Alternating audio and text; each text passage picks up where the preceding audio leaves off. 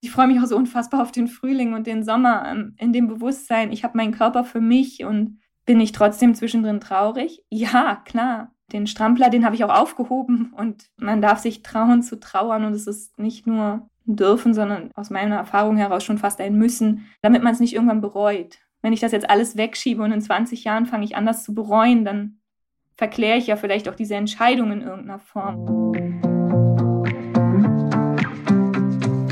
Hallo und herzlich willkommen zu einer neuen Folge von Elterngespräch, dem Podcast-Talk von Eltern für Eltern. Mein Name ist Julia Schmidt-Jorzig. Ich habe selbst drei Kinder und jeden Tag neue Fragen. Heute an Sabine. Sie ist Mutter zweier Kinder und hat mir geschrieben nach unserer Eure Fragen-Folge, wie viele Kinder sind zu viel? Darin hatte eine Mutter Elke und mich gefragt, soll ich noch ein Kind bekommen, wo ich doch eigentlich jetzt schon völlig fertig bin? Wie merke ich, ob ich, ob wir das wirklich wollen und schaffen? Diese Folge hat Sabine gehört und sich dann entschlossen, mir zu schreiben. Denn sie hat sich dagegen entschieden, ein weiteres Kind zu bekommen und die Schwangerschaft ihres dritten Kindes abgebrochen. Wie es dazu kam, wie sie sich heute damit fühlt und was das alles mit dem Elterngespräch zu tun hat, darüber reden wir jetzt und zwar aus gutem Grund. Denn laut Statistischem Bundesamt werden jeden Tag über 260 Schwangerschaftsabbrüche allein in Deutschland durchgeführt. Quer durch alle sozialen Schichten und Ethnien. Das macht 95.000 Schwangerschaftsabbrüche im Jahr. Im Schnitt 96 Prozent davon unterliegen der Beraterregelung, sind also legal nach verpflichtender Beratung erfolgt. Abtreibung gilt nämlich nach wie vor als Straftatbestand, der nur unter bestimmten Bedingungen straffrei bleibt zum Beispiel eben nach einer Beratung. Aber sprechen tut darüber kaum jemand, sodass die Frauen, die diese Entscheidung treffen, sich sehr allein damit fühlen. Damit das in Zukunft anders ist, führen Sabine und ich heute dieses Interview. Willkommen, Sabine. Hallo. Hallo, vielen Dank, dass du uns geschrieben hast. Wir sprechen gleich noch darüber, wie es dazu kam. Ja. Ähm, ja, und ja, vielleicht, vielleicht vorab einmal nochmal wirklich tausend Dank, dass du bereit bist, das zu erzählen. Ich glaube, ähm, ich hoffe, wir tun damit ein gutes Werk für die Frauen, die, die in dieser Entscheidung sonst alleine sind. Ja, das hoffe ich auch.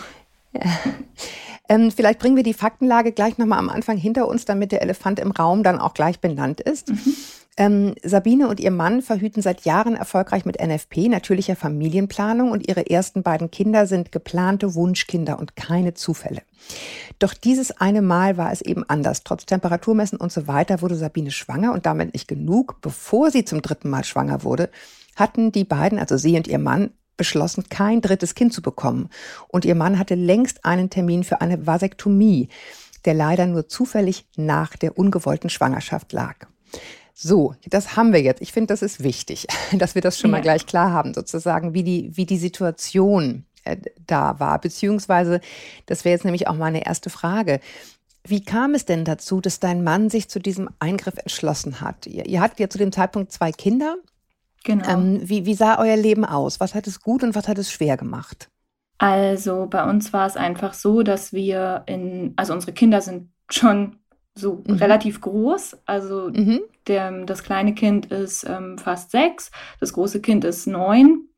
Und ähm, letztes Jahr war es dann so, dass wir wirklich aus vielen Krisen herauskommend so das erste mhm. Mal für uns das Gefühl hatten, wir dürfen als Familie ankommen und mhm. wir, ja, wir dürfen auch so dieses Familienleben genießen, weil wir halt sehr harte erste Jahre hatten und einfach ähm, diese Schwangerschaften bei mir nicht so ganz leicht waren, die Geburten nicht so ganz leicht waren.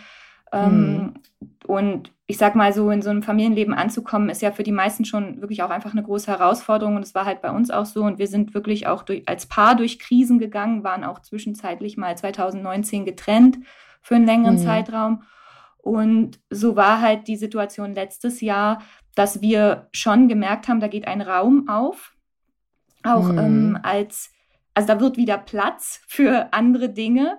Und ja, wir haben auch darüber gesprochen, ob wir diesen Platz vielleicht auch mal mit einem weiteren Kind füllen wollen, ähm, haben das aber sozusagen auch nie so richtig final entschieden. Das war immer so etwas, was einfach im Raum war und wo wir beide gesagt haben, da wollen wir uns aber gar nicht festlegen, beziehungsweise wenn der eine dann mal dachte, er hat das Thema abgeschlossen, kam der andere nochmal. Also es war schon ein Thema. Also dieses dritte Kind war mhm. jetzt nicht kein Thema. Also genau, mhm. ja. Ähm, du sagst, ihr habt, ihr habt es da sozusagen auch nicht leicht gehabt. Ähm, ich ich finde das wirklich auch nochmal wichtig, über diese Phase zu sprechen. Ähm, so diese ersten Jahre. Mhm. Ähm, was hat es schwer gemacht? Ähm, also wirklich schwer gemacht. Also das große Kind war ein absolutes Wunschkind. Das mhm. war wirklich zelebriert mit allem drum und dran. Mhm. Ähm, wir hatten großes, großes Glück, dass wir mit, ähm, wir wollen schwanger werden, mhm. drei Wochen später den positiven Test in der Hand hatten. Mhm. Ähm, bei mir war es jedoch so, dass ich in beiden Schwangerschaften sehr, sehr stark ähm, körperliche Symptome hatte, also vor allen Dingen das Übergeben und das Schlechtsein. Also ich war auch in ähm, allen dreien Schwangerschaften im Krankenhaus, also auch in der letzten. Mhm. Deswegen. Deswegen unter anderem. Und ähm, dann war das große Kind, also die Geburt war eine Katastrophe, die ich musste da länger im Krankenhaus bleiben, mein Mann musste sich um das Kind kümmern, das Kind war dann ein Schreikind. Irgendwie, ich war auch so ein bisschen enttäuscht davon, dass das jetzt das Muttersein mm. ist. Mm. Also ich, ich finde da, wir haben halt einfach in Deutschland diesen massiv hohen Anspruch an uns als Mütter in dieser Rolle. Und ich hatte den auch und war aber auf der einen Seite total gelangweilt und auf der anderen Seite restlos überfordert mit dieser Rolle. Und wir waren halt als junges Paar ähm, auch die ersten im Freundeskreis, die ein Kind bekommen haben. Und ich war wahnsinnig einsam und alleine und die körperlichen Symptome, die haben sich ähm, wirklich auch lange durchgezogen. Also ich habe lange danach noch immer wieder Infusionen bekommen müssen und so. Also es war es war einfach ein nicht Ritt. leicht. Ja, genau. Es war ein richtiger Ritt und die Beziehung hat darunter gelitten und es gibt auch einen Grund. Also unsere ähm, Kinder sind äh, fast vier Jahre auseinander, mhm. ähm, dass wir diesen Altersabstand haben, weil wir uns schon beim zweiten sehr genau überlegt haben, möchten wir das nochmal? Das ja. Ja, genau. Ja, und ich glaube, das ist einfach total wichtig, das auch nochmal so, so, so breit zu erzählen, weil ich glaube, diese Ambivalenz, die gehört nämlich zu jeder menschlichen Beziehung dazu.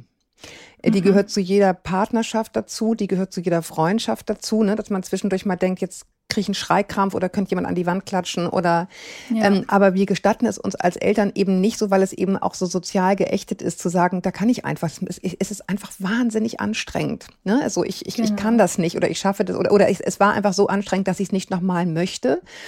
Und ich, ich finde es einfach wichtig, diese, ja, diese Dinge auch ehrlich zu besprechen. Und das ist ja auch sozusagen dann das Feld, auf dem ihr dann offenbar diese Entscheidung getroffen habt, dass dein Mann äh, diese Vasektomie macht, ne? Ja, also ich sag mal, wir haben eben in dieser, also wir sind dann im 2019 wirklich in, in eine Trennungssituation geschlittert und haben gesagt, wir kriegen das gemeinsam nicht mehr hin. Und ähm, wir haben dann aber sehr schnell uns Hilfe geholt, weil wir ähm, einfach unsere Familie zusammenhalten wollen. Also mein Mann und ich äh, mögen uns immer noch sehr gerne. Also wir haben uns mm. auch immer in diesen schwierigen Phasen sehr gerne gemocht. Mm Es waren eher so die äußeren Umstände, die es so wahnsinnig unmachbar erscheinen haben lassen. Und wir haben dann eine Paartherapie gemacht, die haben wir auch wirklich lange gemacht Wir hatten da sehr, sehr viel Glück, sind dann eine tolle Therapeutin geraten. Und da kam dieses Thema drittes Kind schon durchaus auch nochmal auf, mhm. weil das ist schon etwas, was ich als, also das beobachte ich auch im Freundinnenkreis, äh, dieses äh, Babys zu bekommen, ich sag das mal, das hat schon, egal durch wie viel Quatsch man da vielleicht auch durchgegangen ist, durch wie viel Kampf, durch wie viel ähm, auch negative Zeiten, das hat schon etwas sehr Magisches und es hat einfach auch etwas, ähm, also wo ich auch festgestellt habe, jetzt in diesem Prozess, es nicht zu bekommen, es war auch so ein angenehmer Gedanke, nochmal eine Aufgabe zu haben. Ne? Mhm. Also weil Kinder geben einem ja eine Aufgabe, die man erstmal nicht hinterfragen braucht weil ein Baby oder ein Kleinkind oder auch ein Schulkind oder auch ein pubertierendes Kind brauchen hm, eine Bezugsperson, im besten Falle Mama mm. und Mama oder Mama und Papa, wie auch immer denn dieses Familienkonstrukt aussieht. Und ich finde, dass das, also das war bei uns auch Thema, ja, und bei uns im Umfeld, wo wir leben, sind auch, also wir leben in einem Umfeld, wo es sehr viele dritte und auch vierte Kinder gibt, tatsächlich. Also Einzelkinder sind hier in unserem Umfeld eher die Ausnahme, also wirklich die Ausnahme. Mir fällt jetzt ad hoc bis auf eine Freundin niemand ein, die nur ein Kind hat. Und das ist dann schon auch sowas, wo ähm, aufgrund der sozialen Strukturen und der Prägung, wie man lebt oder wie wir halt auch hier leben, das einfach auch schon fast so dazugehört hat, dass wir zumindest darüber sprechen. Hm. Dass da so, ein, so eine Art Automatismus entsteht, ne? Genau, und jetzt ist es halt so, dass unsere Kinder gleichgeschlechtlich sind, sodass vielleicht auch nochmal eine Sehnsucht danach da war, zu sagen, das andere Geschlecht wäre irgendwie auch nochmal schön, auch wenn ja ein drittes Kind überhaupt keine Garantie dafür ist. Ähm, gleichzeitig habe ich auch für mich gemerkt, dass, dass das schon eben auch dieses, was mache ich denn jetzt eigentlich, wenn die Kinder größer werden? Und wie gestalte ich mein, mein Leben wieder abseits der Mutterrolle? Ähm, mhm. Und ich gehe zwar arbeiten und auch arbeite auch relativ viel. Nur ich habe schon auch gerade letztes Jahr dann für mich gemerkt, ich war an so einem Punkt, wo ich irgendwie auch so dachte, hm, ja, wie geht's denn jetzt weiter? Ja. Mhm. Ähm, was spannend war, weil die Jahre dieser, diese super anstrengenden Jahre so langsam vorbei waren und eben wir letztes Jahr mit einer längeren Auszeit auch als Familie einfach ein unglaublich schönes Jahr hatten. Und ich finde es spannend, wie dann so aber von außen, auch teilweise durch die sozialen Medien geprägt und sowas, so ein, ja, so ein drittes Kind wäre ja eigentlich doch nochmal schön, aber wollen wir das wirklich? Und ja, mhm. ich finde, das ist so ganz wichtig auch zu sagen, dass wir, ich glaube, diese Entscheidung final zu treffen ist super schwierig. Wir, haben, wir mussten sie halt final treffen oder ich habe dann in diesem, wo ich jetzt dann schwanger war, gemerkt, okay, ich kann das hier nicht einfach bekommen. Ich muss da durch einen sehr bewussten Entscheidungsprozess durch. Ja, ja, lass uns doch vielleicht mal zu diesem, zu diesem Tag kommen. Was war das für eine Situation, als du deine dritte Schwangerschaft bemerktest? Vielleicht machst du den Tag mal beschreiben. Ähm, also ich habe, man muss dazu sagen, wir hatten uns ja dann für die Vasektomie entschieden, haben aber auch gesagt, wenn bis dahin noch mal was sein sollte, ja, dann wäre es so. Also auch das war, mhm. auch dieser Satz ist gefallen. Und mhm. ich habe schon, bevor ich den Test gemacht habe, gespürt, da könnte was sein. Und dann habe ich den am dritten Advent morgens gemacht und habe mir vorgenommen, dass wenn ich noch mal schwanger sein sollte, dass ich das total zelebriere. Ähm, und habe mich selber bei diesem Test gefilmt und bin aber da schon in so einen ganz lustigen inneren Dialog gegangen, so nach dem Motto, ja, wieso filmst du dich jetzt? Ist doch eigentlich klar, dass der positiv ist. Und auf der anderen Seite so, nee, ich will das ja total äh, auch nochmal genießen, so wenn das jetzt nochmal so sein sollte. Also ich hatte ein sehr gutes Gefühl zu dem Zeitpunkt. Und ich habe dann ein Video davon gemacht, wie ich diesen Test gemacht habe und habe die ganze Zeit gedacht, boah, ist ja voll albern, was ich hier tue. Und dann war der Test positiv, also ich habe raufgeguckt und habe den angeguckt und habe gedacht, jetzt freu dich mal, weil jetzt, jetzt ist ja irgendwie klar, was auch passiert. Und ich habe diesen Test angeschaut und habe dann so gedacht, ja, hm, ja, okay, vielleicht kommt die Freude später. Ich stehe mal auf, es war sehr früh morgens, war ein Sonntag, ich, mhm. alle haben noch geschlafen und bin dann ähm, ja aufgesch oder halt bin dann ins Wohnzimmer gegangen und habe da gesessen und habe so auf diese Freude gewartet. Und die ist nicht eingetreten, was bei den anderen beiden schon war. Also klar, ich glaube, jede Frau, die mal so einen positiven Test in der Hand hatte, durchlebt auch verschiedene Emotionen. Ja, es ist einfach ein krasser, also es ist wie so ein Restart. Man fühlt sofort, ab jetzt ist alles anders, ne? Ja, mhm. ja genau. Und auch so dieses körperliche, also ich habe eben auch diese Symptome einfach immer schon früh und sehr stark mhm. im Körper verspürt. Und ich saß da und habe dann angefangen zu googeln. Und das Erste, was ich gemacht habe, war, ich habe gegoogelt, ähm, was man gegen Schwangerschaftsübelkeit machen kann und habe alles Mögliche bestellt, was dagegen so helfen soll. Weil ich dachte, das ist jetzt, glaube ich, mal eine gute Sache zu tun. Also bin so ein bisschen in so einen Aktionismus verfallen. Mhm. Und dann habe ich es später meinem Mann gesagt und dann hat er sich auch gefreut. Und dann war so witzig, weil er, er hat sich gefreut, sagt, ja, aber irgendwie war es ja auch klar, du hast ja eigentlich schon wieder gespürt. Also wir haben das irgendwie die Tage vorher auch schon so ein bisschen gespürt, mhm. ja. Und dann bin ich an dem Tag m, hm, zu einer Freundin gefahren, die weiter weg wohnt und habe das dadurch auch so ganz gut für mich verdrängen können, erstmal für den Tag, ja. Wie ging es dann? Also gefilmt, äh, ist das so äh, was gewesen, was so ein bisschen, wie soll ich sagen, ähm, getriggert war durch so soziale Medien, also dass man das sozusagen so mit zelebriert. Ja. Welche Rolle haben die dann in den nächsten Wochen genau. gespielt, diese sozialen Medien? Oh, eine ganz spannende. Also weil ich ähm, ich sage mal so, ich habe ja immer wieder gemerkt, dass ich mich nicht freue. Also ich habe ich habe immer wieder gedacht, was ist denn das hier? Warum, warum kommt da nicht diese Freude auf? Warum spüre ich keine Verbindung? Mm. Das war auch ähm, ganz anders als bei den anderen beiden. Ich hatte sofort bei den anderen beiden so das Gefühl, wow, da ist was in mir.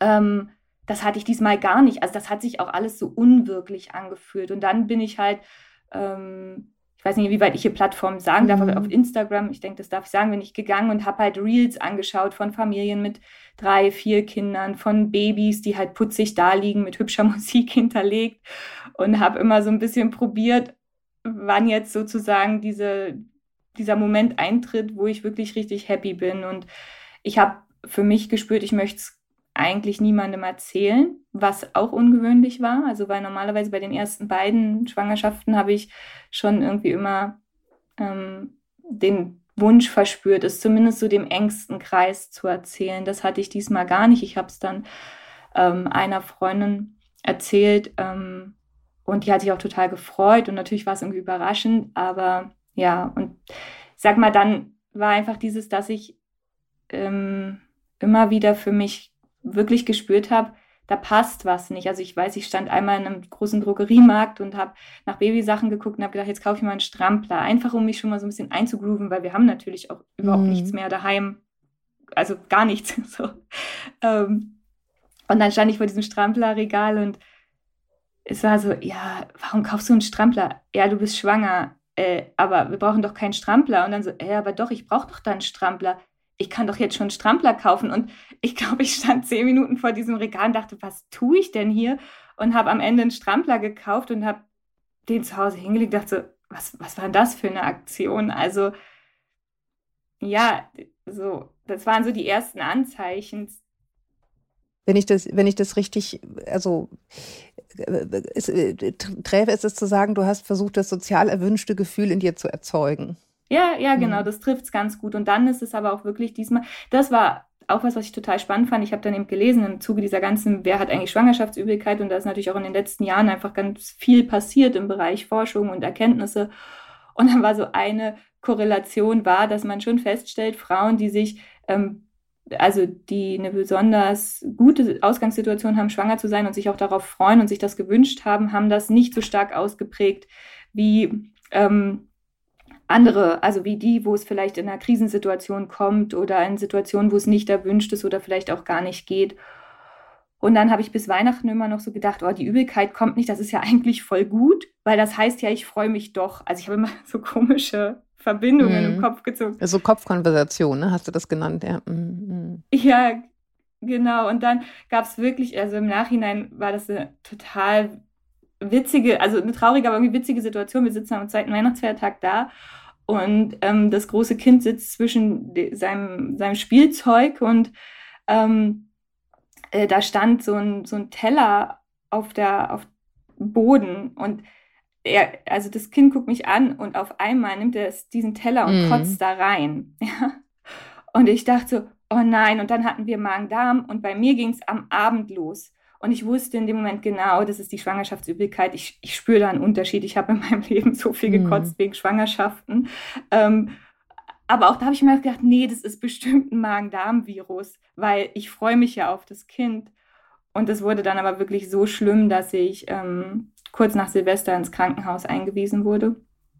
Und ähm, da war für mich dann der Moment, wo ich realisiert habe, okay, ich muss, ich muss was tun und ich muss mit jemandem sprechen, weil ähm, ich konnte praktisch nicht mehr richtig selber laufen. Ich hatte total abgenommen danach. Also es war irgendwie Anfang Januar, weil über Tage nichts drin geblieben ist. Und dann hatte mhm. ich den mhm. ersten Ultraschall, weil durch diese Weihnachtszeit hatte ich den erst, also war der erste reguläre Frauenarzttermin Mitte Januar. Ich meine irgendwie 17, nee, 11., 12., irgendwie sowas rum muss das gewesen sein. Also halt ja relativ spät, so achte, neunte Woche rum. Und für mich war das aber fein. Also, und dann war ich aber in diesem Krankenhaus und die Freundin, die das eben wusste, hat mich da hingebracht und dann haben die mich da irgendwie in diesem Behandlungszimmer, äh, haben die mich reingebracht und ich saß auf dem Stuhl und dann wurde der erste Ultraschall gemacht und meine große Hoffnung und auch die Autofahrt davor ins Krankenhaus war immer dieses, also was meine Freundin gesagt hat, die schon gemerkt hat, okay, hier stimmt was nicht. Ja, wenn du es siehst, wenn du es siehst, dann dann wirst du spüren, dann ist es da, dann, dann kommt es alles. Mach dir nicht so einen Stress.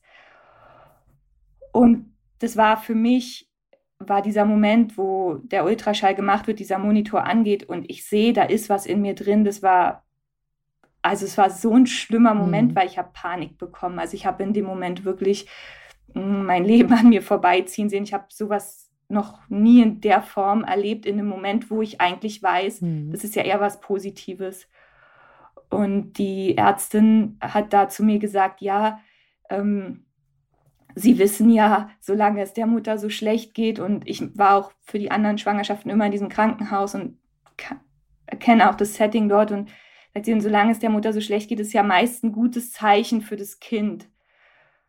Und dieser Satz, der hat, der hat mich mhm. so zermürbt und ich habe im Nachhinein gedacht, boah, was für ein, was für ein krasser Satz, einfach nur den in so einer Situation zu hören, wo, wo ich einfach nur aufgrund meines schlechten Zustands hat man mir natürlich nicht angesehen, dass es jetzt psychisch bedingt war, weil ich mit diesem Kind gekämpft habe oder mit dieser Schwangerschaft, sondern die haben natürlich gedacht, mir geht es halt einfach so schlecht dass ich, wir sind die Tränen gelaufen, ich habe angefangen, am ganzen Körper zu zittern. Ich habe ich hab nur gehofft, dass mir, dass irgendwas passiert, dass ich Blutung bekomme, dass es weggeht. Und es war ein, ein wirklich krasser Moment. Und ähm, ich, ich habe natürlich dieses schlechte Gewissen, was dann auch da, also das kam dann auch, ich gesagt, da ist so ein Hammer auf mich niedergerasselt mit so viel auf der einen Seite, ich kann dieses Kind nicht kriegen. Also das war in dem Moment so klar wie Kloßbrühe, mhm. sage ich mal. Das hat sich so klar angefühlt. Und auf der anderen Seite dieses wahnsinnig, ja, schlechte Gewissen und diese Scham, diese Scham vor mir selbst. Ich habe ich hab mich so unfassbar vor mir selbst geschämt, weil ich dachte, wie, wie kannst du nur, wie, wie kannst du eigentlich sowas hier denken und ja, da so in so ein wie, wie konnte das passieren? So, ich, ich finde da gar keine Worte für. Ich war einfach nur noch, ich stand nur noch neben mir und dann ähm, ja, war ich da halt in dem Krankenhaus am, am Tropf und hatte zum Glück ein Einzelzimmer. Ähm, aber es war halt trotzdem die Wöchnerinstation. Ich habe trotzdem Babys schreien hören und ich habe trotzdem, die haben so einen Frühstücksraum und da habe ich auch zum Beispiel eine frisch entbundene Mama gesehen und ich habe die angeguckt und ich bin äh, zurück in mein Zimmer gelaufen und habe nur noch geheult. Also ich habe einfach gespürt, für mich ist das hier, das ist nicht mehr meins. Also das ist, ja. Und dann habe ich angefangen, Briefe an das Kind zu schreiben in diesem Krankenhaus und habe geguckt, was passiert. Und jeder Brief endete damit, es tut mir so unfassbar leid, aber ich, ich kann es nicht. Und ähm, mhm. das war schon ziemlich krass. Also ähm, vor allen Dingen, weil ich es ja zweimal mhm. so anders erlebt habe. Also weil ich zweimal in diesem Krankenhaus lag und am Tropf ernährt wurde und jedes Mal nur dachte, ah oh, ja, solange ich nur kotze, mhm. geht es den Kindern bestimmt gut. Und ja, und dann musste ich mich halt jemandem öffnen und ähm, bin dann entlassen worden oder habe mich selber entlassen aus dem Krankenhaus, weil ich es nicht mehr ausgehalten habe und war eben bei der einzigen Freundin, die es wusste. Und ähm, dann habe ich zu ihr gesagt, ich, ich muss reden und ich muss irgendwie laufen, ich muss mich bewegen, weil ich das so viele, also zu dem Zeitpunkt schon zweieinhalb, drei Wochen ja auch nicht mehr gemacht habe, weil ich ja nur noch gelegen habe und nur noch so ein Schatten meiner selbst war. Und dann hat sie gesagt, sie hat einen Hund und hat gemeint, wir laufen jetzt eine kleine Runde, das kriegen wir irgendwie hin und sie kriegt mich auch irgendwie nach Hause, wenn irgendwie gar nichts mehr geht. Und dann sind wir gelaufen und ich habe angefangen zu reden und habe drei Stunden später, also wir sind da zwischendrin zu ihr gegangen, habe ich wieder aufgehört zu reden mit einer ganz klaren Erkenntnis, dass ich, ähm, ich das mhm. ist nicht mein Weg, nochmal Mama werden. Und die Freundin hat im Nachhinein zu mir gesagt, sie hatte das Gefühl, in diesem Gespräch bin ich so zu mir selber zurückgekehrt. Ähm, und das ist was, was ich im Nachhinein betrachtet schon viel früher hätte machen können, sollen, müssen, wie auch immer, vielleicht um mir selbst auch den Prozess zu erleichtern, mit jemandem reden. Naja, das sagt sich in der Theorie so leicht, ne? Also. Ja. Ja, und weil es halt so schambehaftet ist. Ne? Ich habe natürlich auch gegoogelt und habe geguckt und habe geschaut, was kann ich machen. Und ähm, dann haben wir ja in Deutschland einfach diese Gesetzmäßigkeit, dass ich bis zur vollendeten zwölften Woche darf man in Deutschland Abbrüche vornehmen. Das ist die, also ab Befruchtung, das ist die 14. Schwangerschaftswoche. Viele Ärzte und Ärztinnen, wie ich dann aber gelernt habe, machen das gar nicht bis dahin, sondern die sagen, nein, die gehen bis dieser klassischen mhm. zwölften Woche, die ab dem ersten Tag der letzten Periode gerechnet wird. Und damit ist mir halt auch die Zeit davon gelaufen. Und das, was dann, also was für mich dann nochmal so ein ganz schönes, also in diesem Prozess ganz schön war, war, dass nach diesem Gespräch mit der Freundin hatte ich meinen ersten offiziellen Frauenarzttermin. Und ähm, da gab es auch nochmal ganz klare Anzeichen. Ähm, also als die Ärztin mir den Mutterpass gegeben hat, ich konnte den nicht nehmen. Also dieser Mutterpass lag zwischen uns nach der Untersuchung auf dem Tisch und ich, da stand drauf ihr Wunschkind. Mhm. Ähm, und ich habe diesen Mutterpass angeschaut und ich weiß nicht, ob du dir das vorstellen kannst. Ich saß da und es ist so wie nimm, also mein ganz innerlich, ich muss diesen Pass jetzt einstecken. Ich kann nicht gehen und den hier liegen lassen. Ähm, und ich habe den aber eingesteckt und habe so das Gefühl gehabt, ich packe so eine mhm. Bombe oder sowas in meinem Rucksack. Also das war ganz krass und das war also es war wirklich nochmal für mich auch gut zu sehen, weil ich so das Gefühl hatte, ich hatte nochmal eine zweite Chance auf den ersten Blick auch aufs Kind und ich habe da bei dieser Untersuchung auch ähm, für mich, ich habe das, den, also ich habe diesen Monitor gesehen, habe nichts gespürt. Also da konnte ich nochmal so ganz ruhig, weil ich in dem Moment dann schon ruhiger war. Und dann habe ich es auch meinem Mann gesagt und ähm, ja, hab, bin nach Hause gekommen und habe halt nur noch geheult und habe gesagt, ich, ich kann es nicht. Ich, es tut mir so unfassbar leid, aber ich kann es nicht bekommen. Und ähm, er hat da zum Glück, wirklich zum Glück auch einfach nur gesagt, er, wer wäre er, um das irgendwie in irgendeiner Art zu ver- oder beurteilen. Und ähm, ja, das äh, hat mich dann gefragt, mhm. was ich wirklich möchte.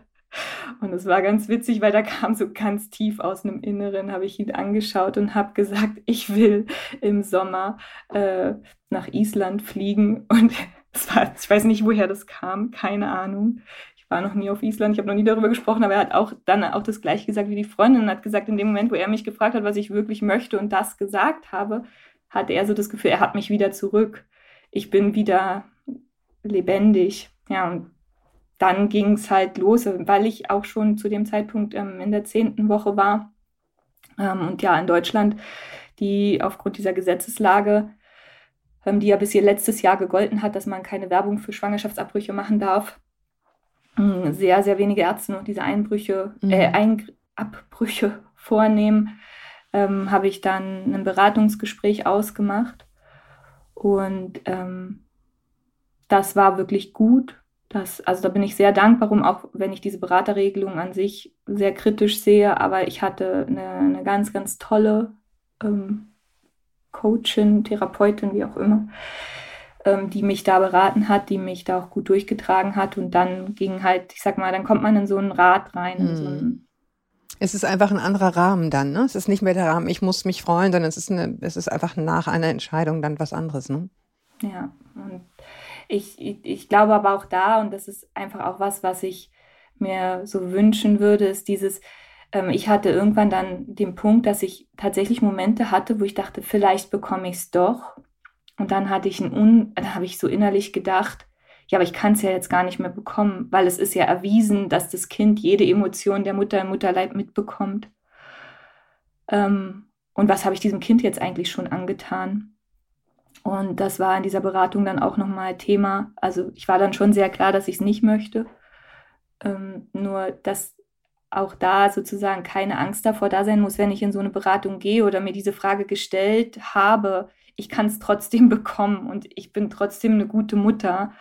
Und ich bin auch, wenn ich diese Entscheidung treffe, nachdem ich schon Kinder habe, eine gute Mutter weiterhin. Also, weil da kommt wirklich, also da prasselt viel auf einen ein und ähm, in Deutschland diese Beratungsstellen, die da sitzen, also das, was ich jetzt auch gehört habe, seitdem ich sozusagen selber durch diesen Prozess gegangen bin, dann redet, also ich habe tatsächlich dann auch angefangen darüber zu reden und habe mitbekommen, okay, das betrifft wirklich auch einfach mehr Frauen, auch in meinem Umfeld, als ich dachte.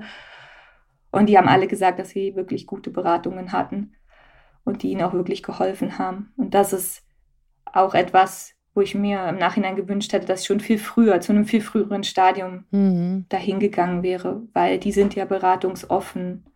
Ich habe das auch mir, mir hier wirklich ganz fett markiert, weil du das auch in dem Vorgespräch gesagt hast, dass dir das ganz wichtig ist, dass ähm, das klarzustellen für Frauen, die uns jetzt hören und die vielleicht diesen selben Gedanken haben oder den gleichen Gedanken haben, jetzt, wenn ich jetzt schon so weit bin, dann kann ich ja eigentlich gar nicht mehr zurück, ähm, dass du dann gesagt hast, doch, ja, äh, wenn es sich anders anfühlt und dann ja. wieder alles anders ist, ist es auch okay, doch, man kann zurück.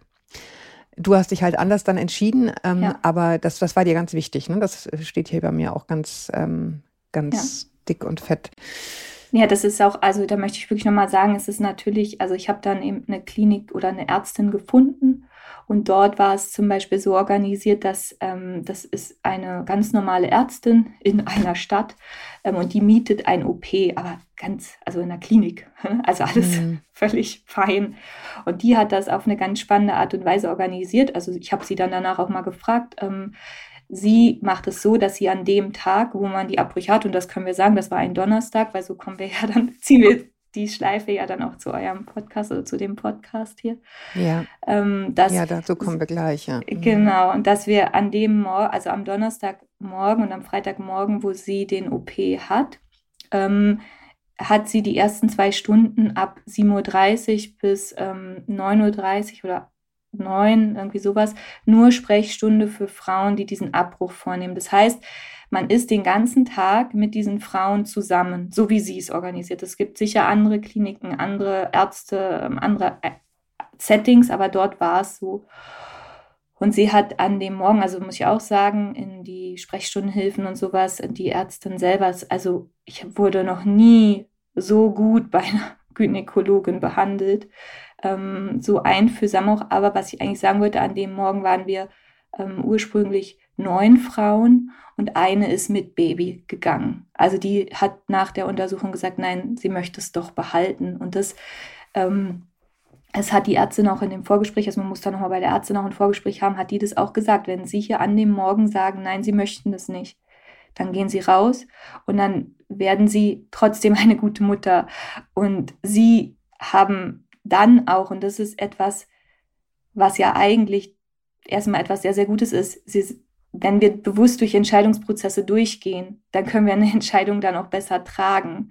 Und ähm, das hat sie dann auch gesagt. Sie hat gesagt, sie haben so verantwortungsvoll gehandelt, einfach damit, dass sie sich diese Frage überhaupt gestellt haben. Ja, und das fand ich auch in dem Moment, ich meine, die wird auch ihren Standardtext haben, die macht es so viel und trotzdem hat sich so gut angefühlt in dem Moment, wo die das gesagt hat und auch diese anderen Frauen, die, die wir uns ja dann auch den ganzen Tag einfach immer wieder gesehen haben, aufgrund der Wartezeiten und in der Klinik dann und so weiter, weil die haben das ganz gut organisiert, dass wir auch in extra Räume kamen und sowas. Also die haben das schon echt aus meinem Empfinden heraus so gut gemacht, dass es den Frauen möglichst leicht gemacht wurde. Ähm, aber das war irgendwie auch gut zu sehen, da geht jetzt auch eine raus und sie behält und es ist fein und die anderen halt nicht. Also, mhm. und das ist mir wirklich wichtig, das zu sagen, weil der Kopf, der spielt einem solche Streiche in so einem Moment. Mhm. Genau. Mhm. Ja. Und genau, das war ein Donnerstagmorgen, wo wir, also ich habe dann nach diesem Beratungsgespräch und auch bei der Krankenkasse, das ist vielleicht auch nochmal wirklich ganz wichtig, einfach als Info rauszugeben, Schwangerschaftsabbrüche werden in Deutschland nicht automatisch von der Krankenkasse genommen, weil sie eben laut 218, also laut Artikel 218 des Strafgesetzbuches ja unter Strafbestand stehen.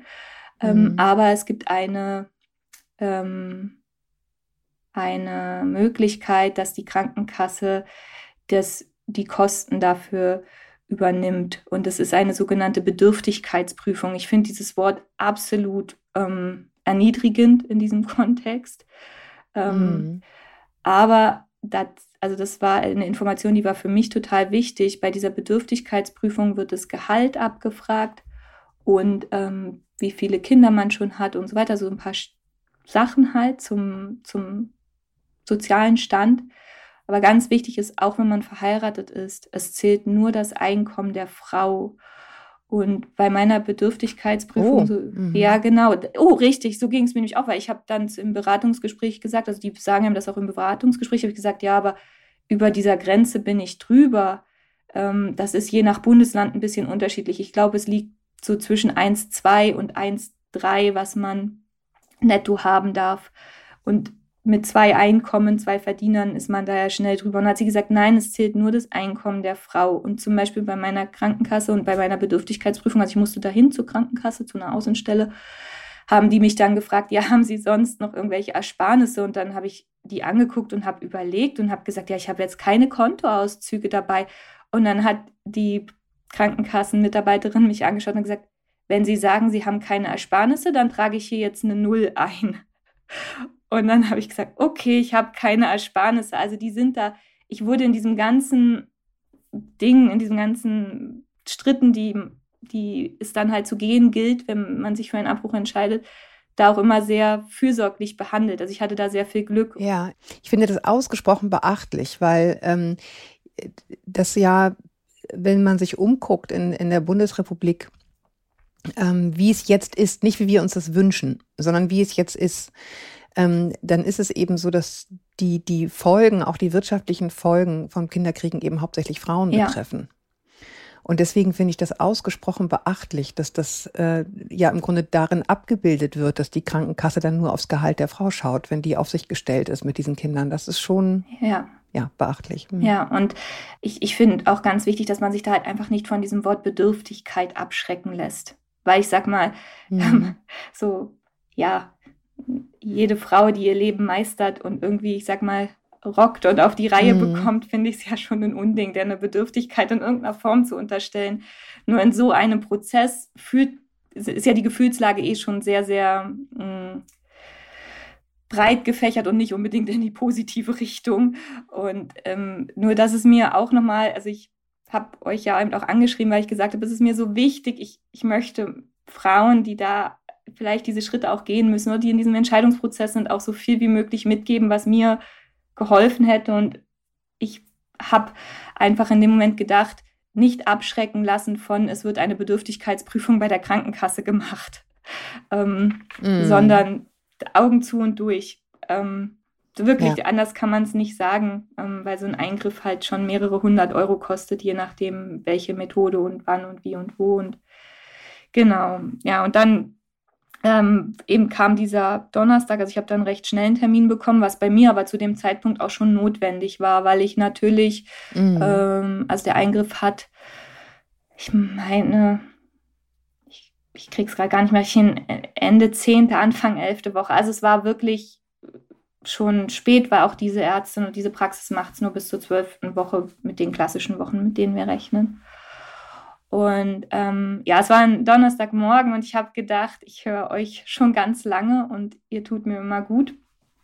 Ähm, und saß halt dann im, mit meinem Mann sehr früh im Auto und habe mir mein Handy mitgenommen und meine ähm, Kopfhörer, damit ich dann eben in den Zwischenzeiten Lehrräumen euren Podcast hören kann. Und, oh Mann. und dann saßen wir im Auto und ich krieg die Meldung über mein Handy, ja, neue Podcast ähm, online und ähm, ein neues Elterngespräch und dann habe ich es aufgemacht und habe die Überschrift gelesen und eben das war die Frage, wie viele Kinder sind zu viel? Und ich saß in diesem Auto und mich hat es wirklich, mir sind die Tränen gekommen. Ich, ich saß in dem Sitz, habe meinem anderen geschaut und habe gesagt, wenn ich dir jetzt sage, was das heutige Thema vom Elterngespräch ist, dann mach keine Vollbremsung bitte so. Und dann habe ich es ihm mhm. gesagt und wir saßen beide wirklich nur schweigend da, weil diese Frage, wie viele Kinder sind zu viel, ja, wir, wir haben uns die auch mhm. oft gestellt und wir haben uns oft gefragt, was können wir noch, was wollen wir noch. Ähm, und manchmal müssen wir die halt treffen, wenn es vermeintlich schon zu spät ist. Also hatte ich es dann, glaube ich, auch in die E-Mail geschrieben, weil ich habe die Podcast-Folge dann mhm. ja ein paar mhm. Tage später gehört, am Montag drauf, glaube ich. Und mhm. habe... Ähm, fand die auch sehr eindrücklich ähm, und habe euch ja dann direkt angeschrieben und habe gesagt, ja, dass ich halt eben diese, diese Frage gerade sehr eindrücklich beantwortet habe, nämlich indem ich mich gegen oder mhm. indem ich einen Schwangerschaftsabbruch habe vornehmen lassen und ähm, ja, dass es halt auch eine große Gruppe Frauen ist, die diese Frage beantworten ja. muss, wenn es, wenn der Test schon positiv war und ja. Ja. Ja, also ähm, ich, du, du, du hörst, ich sage die ganze Zeit gar nichts. Ich weiß auch, als wir, als ich diese Mail gelesen habe, Ich lese die ja immer noch alle selbst. Ich kann gar nicht auf alle antworten, aber es gibt so Mails, wo ich wirklich Pede sofort irgendwie antworte. Das war so ja. eine. Ähm, und ähm, ja, kann, kann nur sagen, ähm, das sind so Momente, also jetzt von meiner Warte auch, wo ich auch denke, manchmal arbeitet man ja so vor sich hin und denkt, interessiert es überhaupt wen und die Zahlen, die man da sieht, sind schön, aber die manchmal kommen die nicht so an bei einem selber, wie viele mhm. das hören. Aber das ist so ein Moment, wo du denkst, es ist nicht ganz umsonst, was wir hier machen. Das, das hat mich unheimlich gefreut. Also ja, ja sehr, sehr bewegend ähm, für mich auch und ja, für dich erst recht mit so, mit so einem Thema dann noch. Ich weiß, dass die Elke, glaube ich, in dieser Folge gesagt hat, es ist einfach niemandem gedient, ne, wenn man völlig fertig ähm, sich da aufopfert sein Leben lang. Man muss gucken, wie viel Kraft man hat. Ne? Ja, ja, und ähm, also ich will noch eine Sache zu dieser, zu diesem Montag, als ich ähm, euch oder dich ja dann angeschrieben habe, sagen, es war so witzig, weil du hast mir eben wirklich direkt geantwortet und ich war zwischen zwei Meetings mhm. und habe ähm, dann aufs Handy geguckt und dachte, oh, das Elterngespräch hat schon geantwortet. Ach Mensch, oh, das ist ja eine richtig nette Standardantwort, die sie schicken. Hä? Aber die sprechen mich ja persönlich an. Das ist ja gar keine Standardantwort. Und da war ich echt erstmal so, oh krass. Und ich glaube, es war irgendwie so acht Minuten später oder so. Also es war wirklich richtig nah dran und musste, musste so lachen innerlich, weil ich dachte, oh, so eine schöne Standardantwort möchte ich auch mal, dass, dass man die öfter bekommt. Ja, das freut mich, ne, das freut mich natürlich ähm, sehr. Ähm, ja. Ich, ich würde gerne ähm, über, darüber sprechen, wie es, wie es war, als du nach Hause kamst. Weil ich meine, man tut es dann und ja. ähm, du warst auch, ja. äh, wie du sagst, nach, nach einer langen, reiflichen Überlegung und langen Phase fein damit. Und dennoch ist ja dieses Heimkommen dann wahrscheinlich nochmal noch mal irgendwie ein besonderer Moment mit sehr vielen widerstreitenden Gefühlen. Ja, also ich sag mal, mm, der, der, der Vormittag, also vor allen Dingen mm, ich habe morgens, also ich habe eine operative Methode gehabt und ich habe morgens das Medikament bekommen, was die Schwangerschaft einleitet und auch den Embryo. Den Schwangerschaftsabbruch einleitet. Mhm. Ja, genau, genau, den, den, Schwangerschaftsabbruch einleitet. Also, weil es ist ja wie eine kleine Geburt. Also, es ist ja wie eine Ausschabung oder wie es, der Muttermund muss weich gemacht werden. Das, genau, und das ist auch so, das war mir total wichtig ähm, bei der operativen Methode, dass das Kind nicht mehr lebt, wenn die das mhm. rausmachen. Und das passiert sozusagen schon morgens über Medikament. Also, so war es in meinem Fall bitte da dann entsprechend mhm. informieren. Ähm, aber das Kind wird nicht lebend mhm. entfernt. Also genau, und das war, das passiert wie im Film. Also da habe ich nicht mehr gedacht, dass es einfach nur, ähm, ja, und dann die, die OP war dann bei mir am Mittag, nachmittags rum. Und dann ähm, bleibt man halt noch ein bisschen da, weil es findet ja unter Vollnarkose statt und ähm, auf der Heimfahrt war natürlich, dadurch, dass es mir so schlecht ging und ich so viel gespuckt habe, ähm, war einfach nur so dieses, boah, ich bin jetzt gespannt, wann das wieder besser wird, weil es wirklich ähm, kritisch wirklich vom Gesundheitsstadium mhm. her war. Also, ähm, und da ist, ist so ein ganz komisches Gefühl zwischen, oh, auf der einen Seite totale Erleichterung, weil ich habe es hinter mir gehabt und auf der anderen Seite ähm, war es halt so weit fortgeschritten und es hat das ist auch heute der Moment, wenn ich so dran denke, dass ich denke, wow, es war schon in diesem Gummibärchenstadium. Mhm. Und die Ärztin hat das auch super gemacht. Sie hat gefragt, soll ich den Bildschirm wegdrehen? Und ich habe gesagt, ja, bitte, aber ich habe es trotzdem, trotzdem hingeguckt, ich wollte es trotzdem noch einmal sehen, wollte trotzdem wirklich noch mal wissen, ist da wirklich nichts, ist es wirklich sicher so.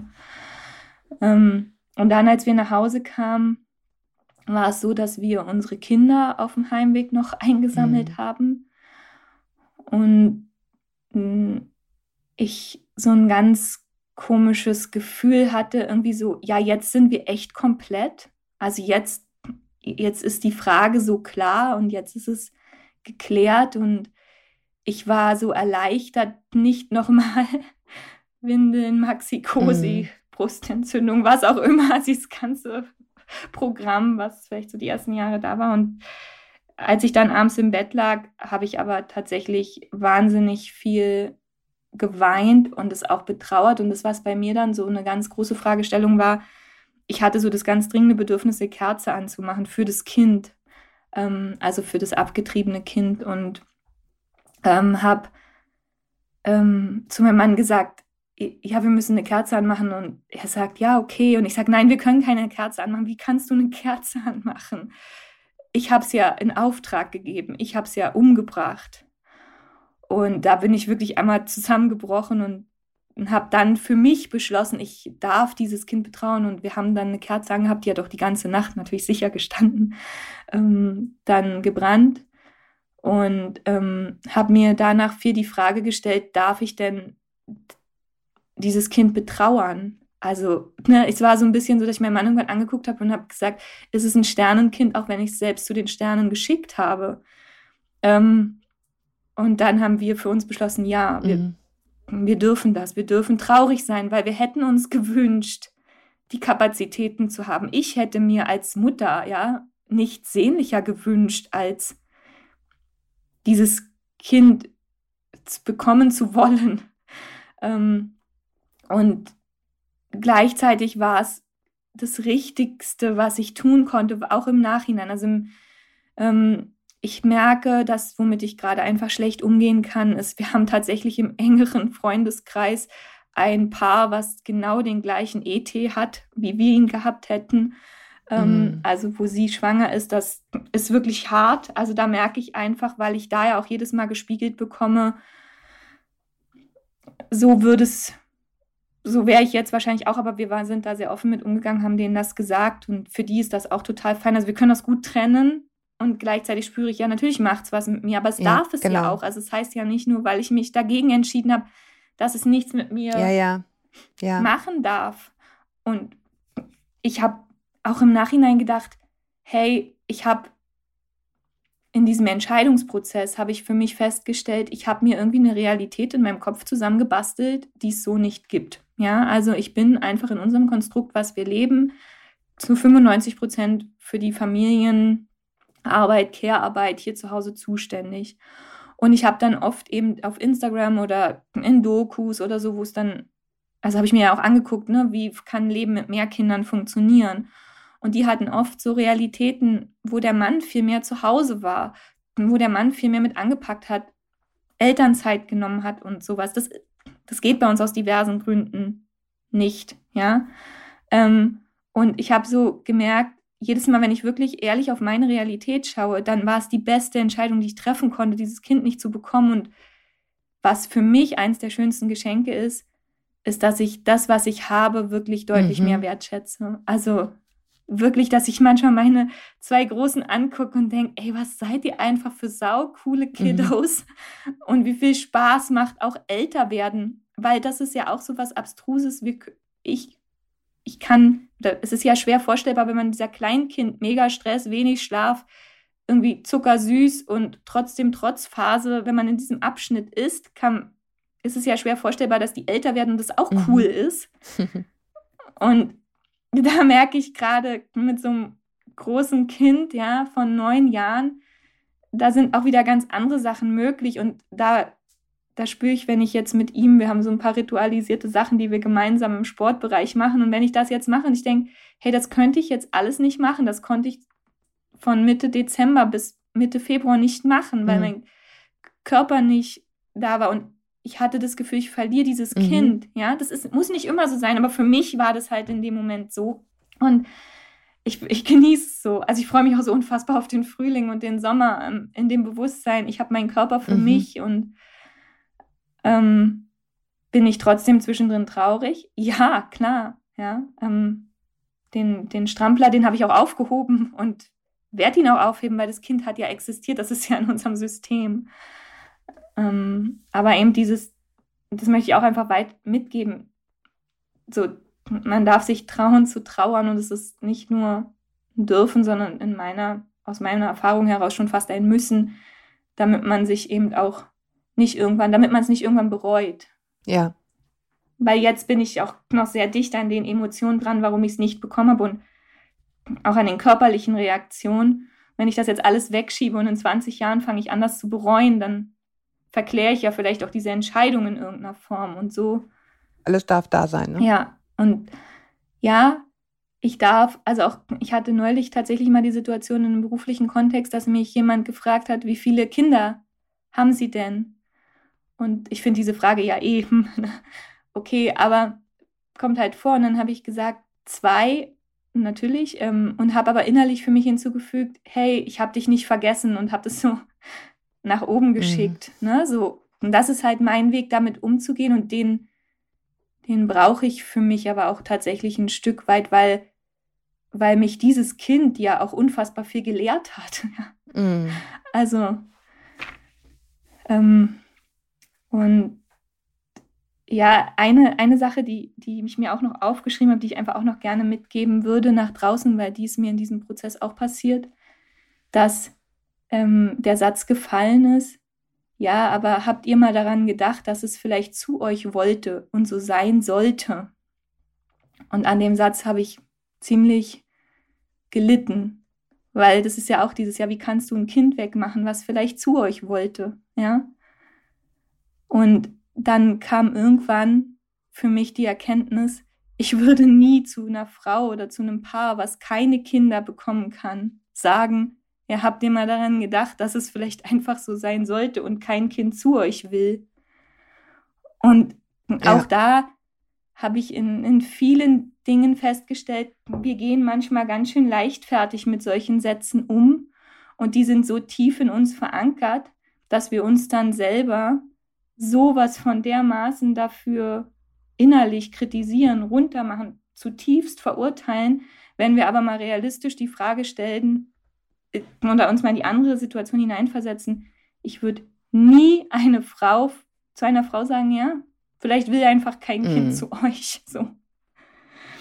Und das ist auch das ist auch das totale Geschenk an diesem Prozess, dass ich nochmal sehr genau so hinterfragen durfte und es auch gemacht ja. habe wie gehen wir Frauen noch miteinander um? Ja, ja, ja absolut. Ne? Welche Sprache benutzen wir für diese Dinge? Ja, oh Mann. Ja. Also, ja. Ähm, ich habe das Gefühl, ähm, ich bin jetzt so damit ähm, gedanklich irgendwie mit durchgegangen. Ich fühle mich völlig äh, ausgewrungen und ich kann mir nur ganz grob erahnen, ähm, ja, wie das für euch alles war und auch ist und auf eine gewisse Weise vielleicht auch bleibt. Ähm, und ich, ich nehme jetzt so für mich so ein bisschen mit, ähm, all diese Dinge sind und bleiben immer ambivalent und das ist auch gut so. Ne? Es ist nie irgendwie vorbei oder Full Stop, Punkt dran, Haken dran. Das, so ist das Leben. Wir, wir, wir hadern und freuen uns über Entscheidungen oder hadern mit Entscheidungen. Das das gehört dazu und trotzdem können die Entscheidungen richtig sein. Also ich danke dir sehr, Sabine, dass du ähm, mir geschrieben hast. Das hat mich wirklich tief bewegt. Das sind wirklich so Momente, wo man denkt, dass, dass das irgendwie ja, sinnvoll ist, was wir hier machen. Und ich finde es ganz, ganz toll, dass du hier so offen geredet hast. Ich glaube, das wird wahnsinnig vielen Frauen helfen. Ähm, also ja. danke, danke an dich und, und deine Familie, auch an deinen Mann, dass der dazu gestimmt hat. Wir haben jetzt wenig über ihn gesprochen, aber mir war es wichtig, da, da auch in deiner Perspektive zu bleiben. Und ich danke euch fürs Zuhören. Ähm, äh, ja, ich bin jetzt aus dem Wasser gezogen, es wird euch wahrscheinlich nicht anders gehen. Und ähm, freue mich, wie ihr jetzt gesehen habt, wirklich weiterhin, wenn ihr mir schreibt. Das sind keine leeren Worte immer am Ende dieses Podcasts an ähm, podcast.eltern.de. Ich lese das selbst. Ich kann nicht immer antworten. Aber ja, ihr seht, manchmal schaffen es auch Geschichten dann bis in den Podcast hinein. Bis wir uns wieder hören, halte den Kopf über Wasser. Tschüss Sabine. Tschüss aus Hamburg. Vielen, vielen, vielen Dank. Ja, ciao. Dankeschön.